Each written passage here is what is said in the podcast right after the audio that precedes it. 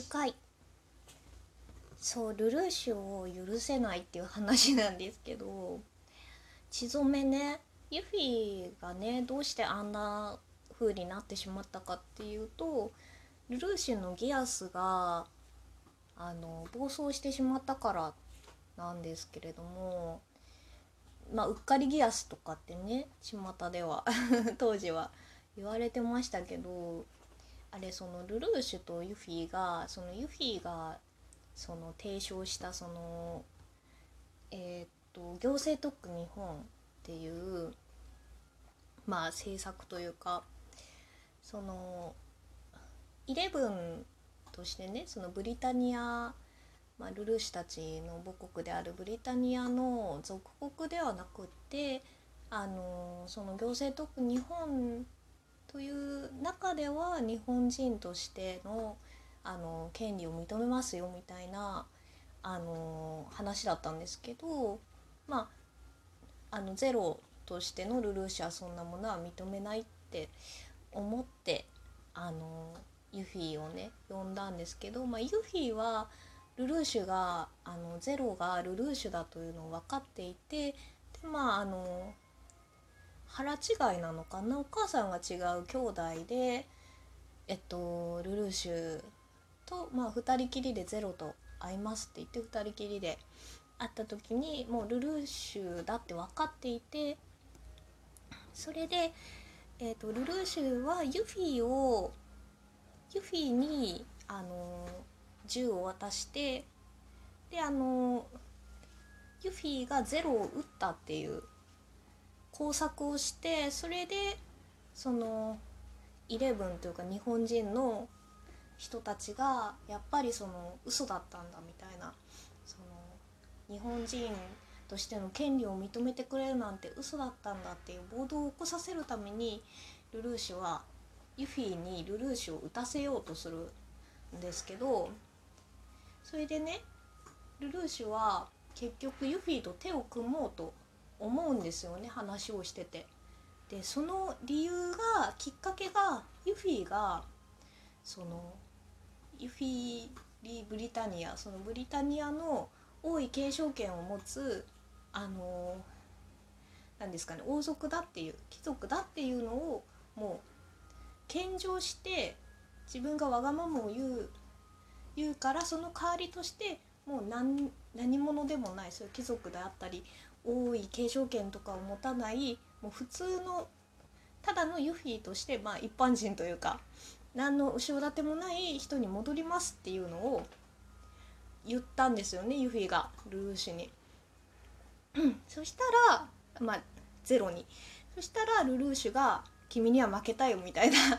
感じでそういう行政トップ日本という形でそのまああの考えようと策を考えようみたいな。ルルーシュがどうしてゼロとしてそのブリタリアに反旗を翻したかっていうのはあのナナリーとルルーシュのあの居場所を守りたかったっていうのがあったのでまあそれをね元にその日本人、まあ、カレンだとかそういうテ,、えーと、テロじゃないな何ですかねゼロ黒の騎士団かそういうあのー、は反発組織そういうところを利用してたっていうのがあったのでそれでまあそれはあるにしても何かそういう手を組む方法を考えようってなんか丸く収まりかけたんですよね。でもそのユフィがなんかでもひどいわルルーシュどうして私があなたを撃つ撃つなんて思ったの？みたいな。脅されても私はあなたを撃たないわって言うんですけどそこでねルルーシュが「いやそれでも打ててしまうんだよ」みたいな。なんか「俺には ギアスがあるからなんとや」みたいな。なんかでそういう感じで言ってしまってその流れで例えば君が日本人を君に日本人を殺せって言ったとしても君は撃ってしまうよみたいな。ことをさらっと言ったらギアスがかかってしまってユフィに。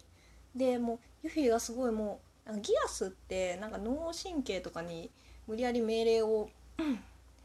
あのしてもう本当に意志の力ではどうしようもできないはずなのにユヒはもうめちゃくちゃ「えいやいやいや」みたいなすごい抵抗するんですよね。だけど 結局その「君が日本人君に日本人を殺せ」と言ったらっていうのをギアスにかかってしまってユフィはもう後に暗殺工場って呼ばれるようなねお目を着せられてね朱雀もね本当にあの笑わなくなってしまったというかね本当にあのかわいそうなことで確かにねルルーシュも、まあ、うっかりギアスですし、まあ、話のね都合上あれはなんか2期もやるためにユフィは死んだという 話は聞きましたけど話の都合上確かに仕方ないかった。ギアスのね暴走とかもありましたし暴走というかうん、ちょいちょい伏線もありましたしね。仕方ないんだけどでも結局そのルルーシュってな何なんですかね。なんか結局はあのプライドが高いというか先民思考というかあのやっぱり多い継承権だとか貴族だとかなんかそういう振る舞いそういうなんか教授みたいなのがすごい高い人でで結局その自分の名前とかを隠してアシュフォード学園っていうあの学園に身を潜めなきゃいけないっていうで今は潜められているけれども将来ナナリーっていう目目と足が不自由な妹とあの一緒に暮らししていく上でいつそのブリタニアブリタニアのね資格というかそういう居場所が奪われるのかわからないっていうそういうところからまああのあのゼロとしてね黒の騎士団率いてブリタニアをぶっ壊すみたいな、ね、反旗を翻すみたいな話ですけどなんだろうななんかななんか感じ悪くないですか？ユフィと手を組むっていうのもユフィがそういう貴族とかそういう